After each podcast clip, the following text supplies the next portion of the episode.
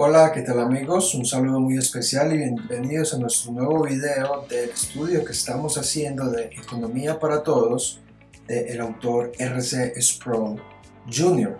Y en el día de hoy traemos la lección número 3. Esta lección titula La senda del trabajo a la riqueza, con el subtítulo Producción, Propiedad y Herramientas. Este capítulo número 3 eh, continúa la secuencia y trata de responder a la pregunta, sabiendo que Dios creó un mundo perfecto y creó al hombre como mayordomo de este, y sabiendo que la consecuencia económica del pecado es la escasez, y sabiendo que ahora el hombre busca cómo sobrevivir, eh, intenta, mejor dicho, tratar de responder a esa pregunta. Y en la introducción, por ejemplo, cita a Adam Smith, quien es el autor de uno de los clásicos de la literatura en cuanto a la economía, que es La riqueza de las naciones, en el cual da un pequeño adelanto a lo que es el poder adquisitivo. Podemos ver en pantalla esta cita de Adam Smith, en donde se nos dice que entre las naciones más prósperas y civilizadas, a pesar de que algunas personas no trabajan lo más mínimo, son estas personas las que más consumen y que estas mismas personas pueden acceder a bienes y servicios de igual manera que las personas más ricas pueden hacerlo. Este estudio no se trata de finanzas personales ni de libertad financiera. De nuevo, involucra un análisis o una capacitación básica de cómo funciona el mundo económicamente y esto lo hace desde principios y ejemplos bíblicos. Por ejemplo, este capítulo incluye la, lectura bíblica de Éxodo 35 y Primero de Reyes del 5 al 6. Es interesante porque estos capítulos están conectados. En Éxodo 35 es cuando el pueblo voluntariamente ofrece para la construcción del tabernáculo y hay una multitud de elementos, piedras preciosas, hay personas inteligentes, que son dotadas por el Espíritu Santo de acuerdo al texto para construir, personas que trabajan el metal, la madera, la tela, etc. y contribuyen todos a la construcción de la tienda en donde el Señor habitaría. Y en el libro de Reyes tenemos algo similar que es cuando Salomón se dispone a construir el templo. Entonces ambos ejemplos de estos pasajes son utilizados para demostrar cómo se obtiene riqueza y como el título mismo lo dice es por medio del trabajo. Ahora, los objetivos de esta lección son los siguientes. Son entender algunos principios que conllevan a la prosperidad económica. Dos, ver que todo lo que es productivo proviene del trabajo individual. Y tres, reconocer que la importancia del intercambio y la cooperación son bloques fundamentales del crecimiento económico. Ahora, este capítulo está bosquejado en ocho principios. Cada uno de estos ocho principios, el autor, eh, mejor dicho, trata de definir o ofrece una definición de lo que es la riqueza. La riqueza es la habilidad de adquirir cosas que uno quiere y necesita. Entonces hace la distinción entre nuestras necesidades y nuestros deseos.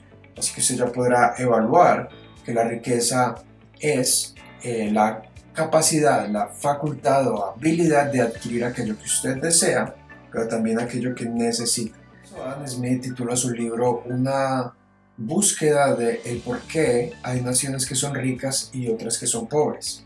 Entonces, él hace esa pregunta, ¿por qué hay unas naciones que son ricas y hay otras que son pobres? Debe haber algo, debe haber algo del por qué y por eso es su clásico de la riqueza de las naciones responde a estas preguntas y este estudio es muy influenciado por esa perspectiva del mundo. Entonces vamos a comenzar con cada uno de estos principios. Principio número uno, Dios nos hizo para el trabajo, basado en Génesis capítulo 2. El trabajo es bueno y Dios llama a cada hombre y mujer a hacerlos como mayordomo de su creación. Así que el primer paso que inicia de la senda es para reducir la escasez o la pobreza es por medio del trabajo. Por eso el pecado más la ignorancia nos lleva a la pobreza.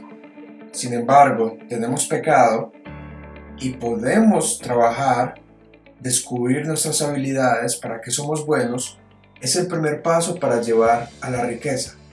Esto aplica tanto al cuadro global como naciones y al cuadro individual, como eh, personas y como familias. Entonces, el primer paso o el primer principio para ir a la riqueza es por medio del trabajo. No se puede crear riqueza de la nada, como fiat. Solo Dios ha podido crear de la nada como fiat.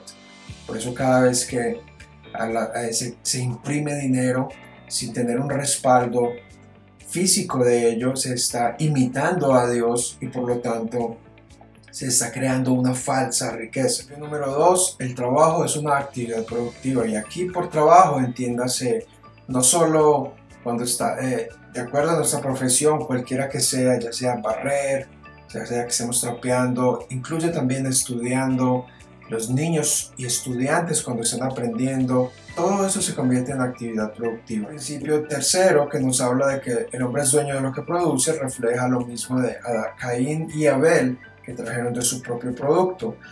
Este principio nos habla de la propiedad privada y la propiedad privada, de acuerdo al estudio, nos involucra generalmente tres factores básicos, la tierra, el trabajo y el capital.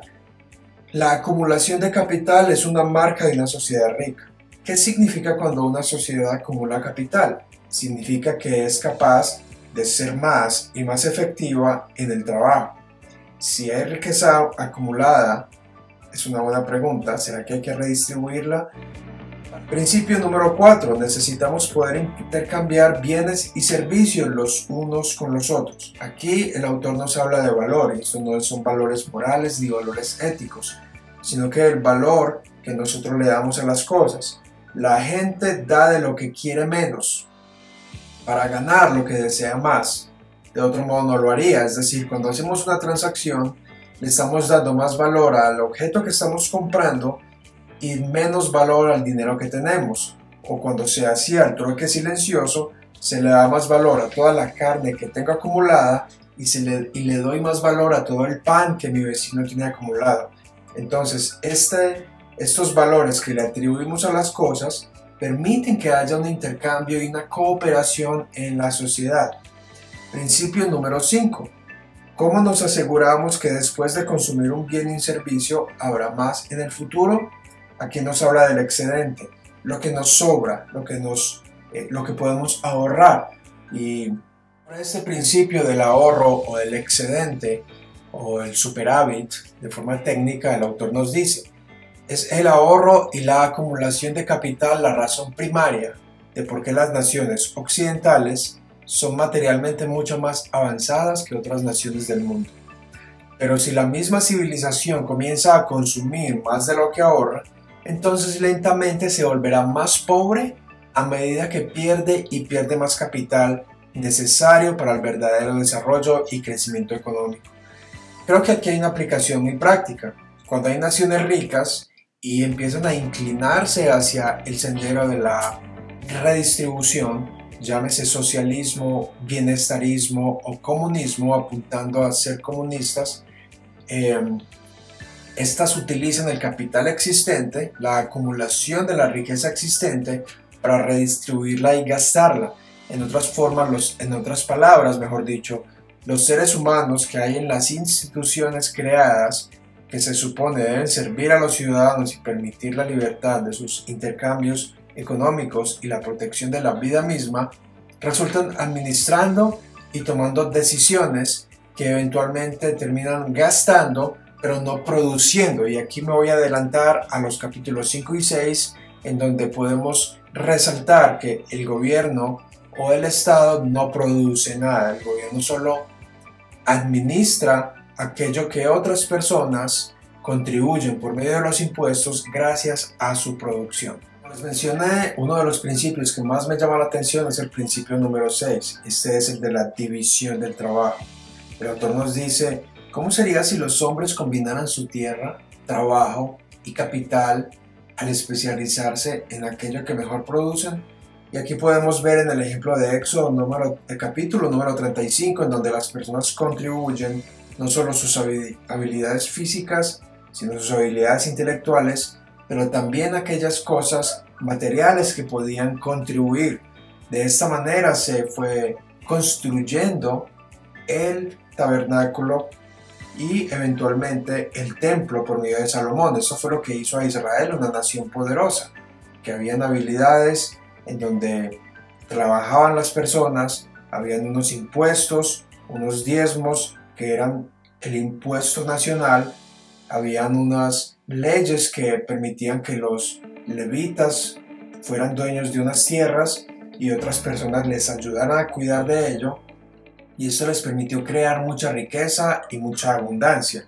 Por eso la ley de Moisés dice, no habrá pobre dentro de tu pueblo y también establece unas leyes para ayudar a los extranjeros, a las viudas y a los huérfanos, entre otras leyes de permitir que los pobres pudieran recoger de los que les sobraba a las personas en el camino. Y esto es confirmado por medio de Jesucristo al fin, eh, en su ministerio terrenal cuando dice que a los pobres siempre los tendréis. Así que este estudio enseña de que hay forma de reducir la pobreza y la escasez como consecuencia del pecado, pero no es posible eliminar completamente la pobreza. Y quizás aquí yace uno de los problemas en las ideologías utópicas modernas que de, de paso se ha dicho la verdadera utopía se encontraba en el jardín del Edén, donde absolutamente todo era perfecto, todo era abundante y no había pobreza, ni falta, ni carencia en absoluto.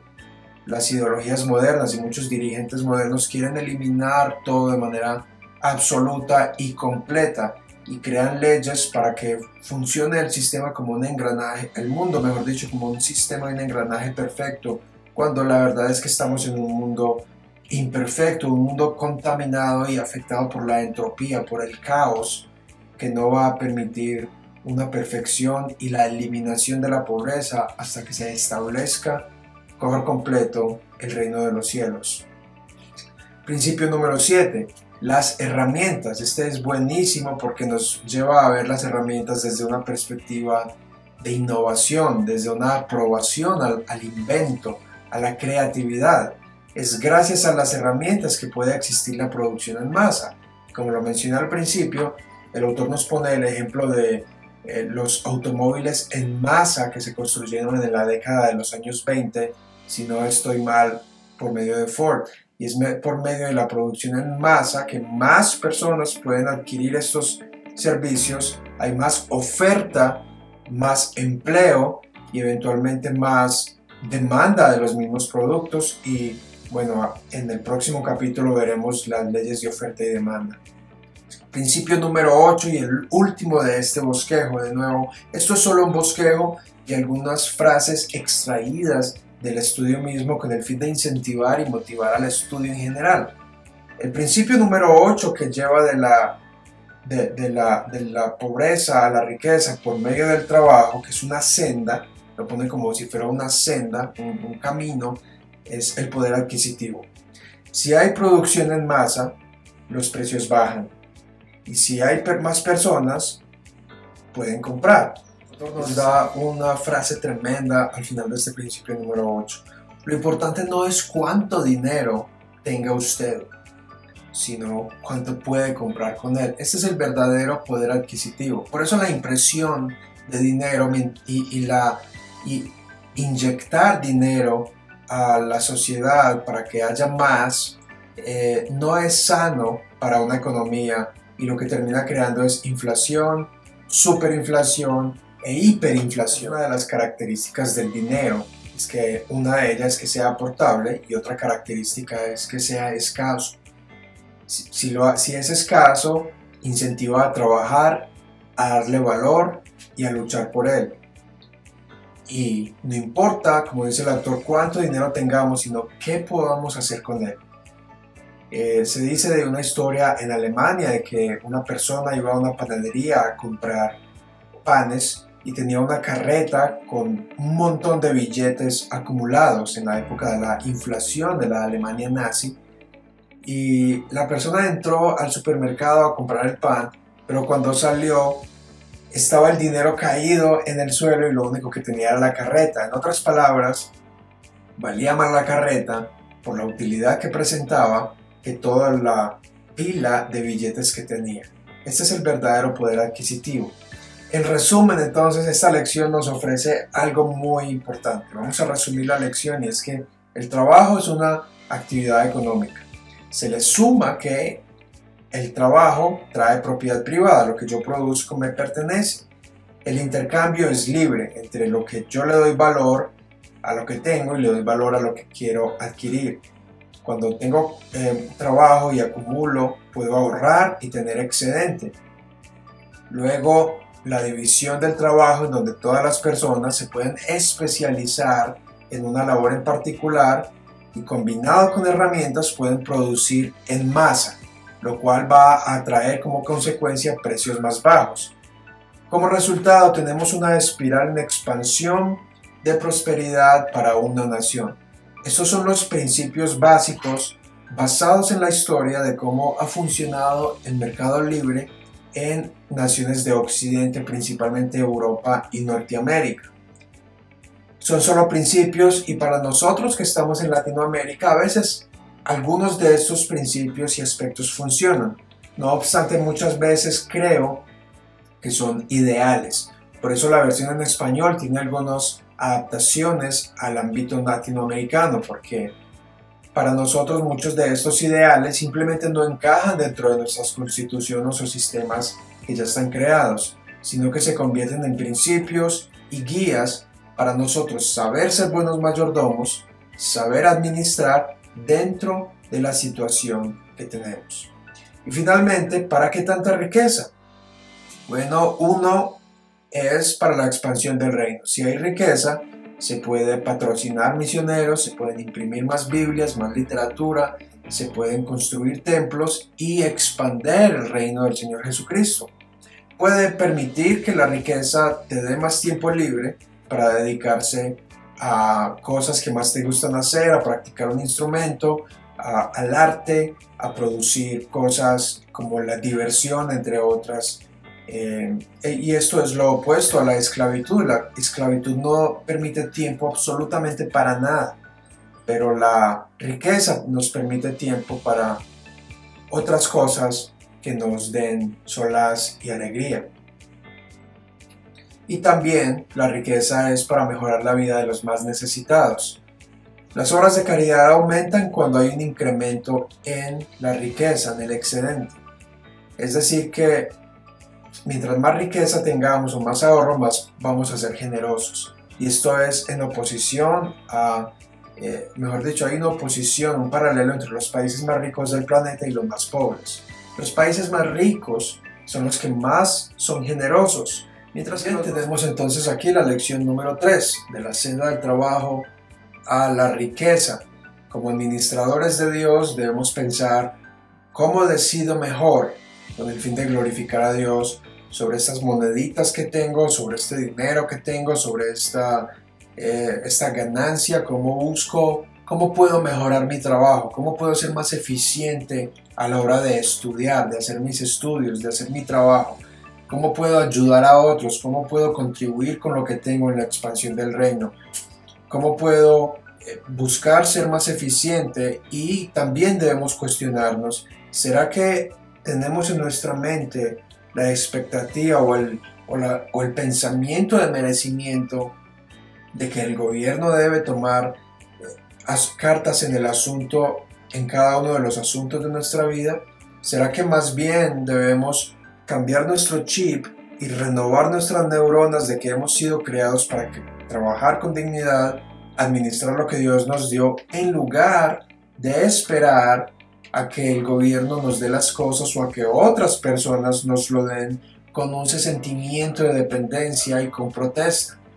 Tal vez debamos aprender de esos principios que aunque desear ser ricos no es pecado. El problema está en la codicia de nuestro corazón y tal vez muchos no seamos ricos porque no sabemos administrar ni lo más mínimo. Jesucristo dijo, si eres fiel en lo poco, en lo mucho te pondré. Y por eso algunas de sus parábolas al que más tiene más le da, porque tienen más capacidad para administrar mejor, o por lo menos son más conscientes de ello. Hasta aquí esta enseñanza. Si quieres aprender más sobre cómo funcionan las misiones, la riqueza y ayudar a los pobres, dale clic aquí para ver el video o la playlist relacionada con ese libro, Cuando ayudar hace daño. Si quieres aprender sobre la inflación y los problemas que causó en Alemania, dale clic a este otro video, compártelo con tus amigos, deja tus comentarios, dale me gusta si te ha sido de bendición. Sería muy interesante escuchar si te ha sido de aprendizaje, si te ha sido de bendición. Saludos y bendiciones.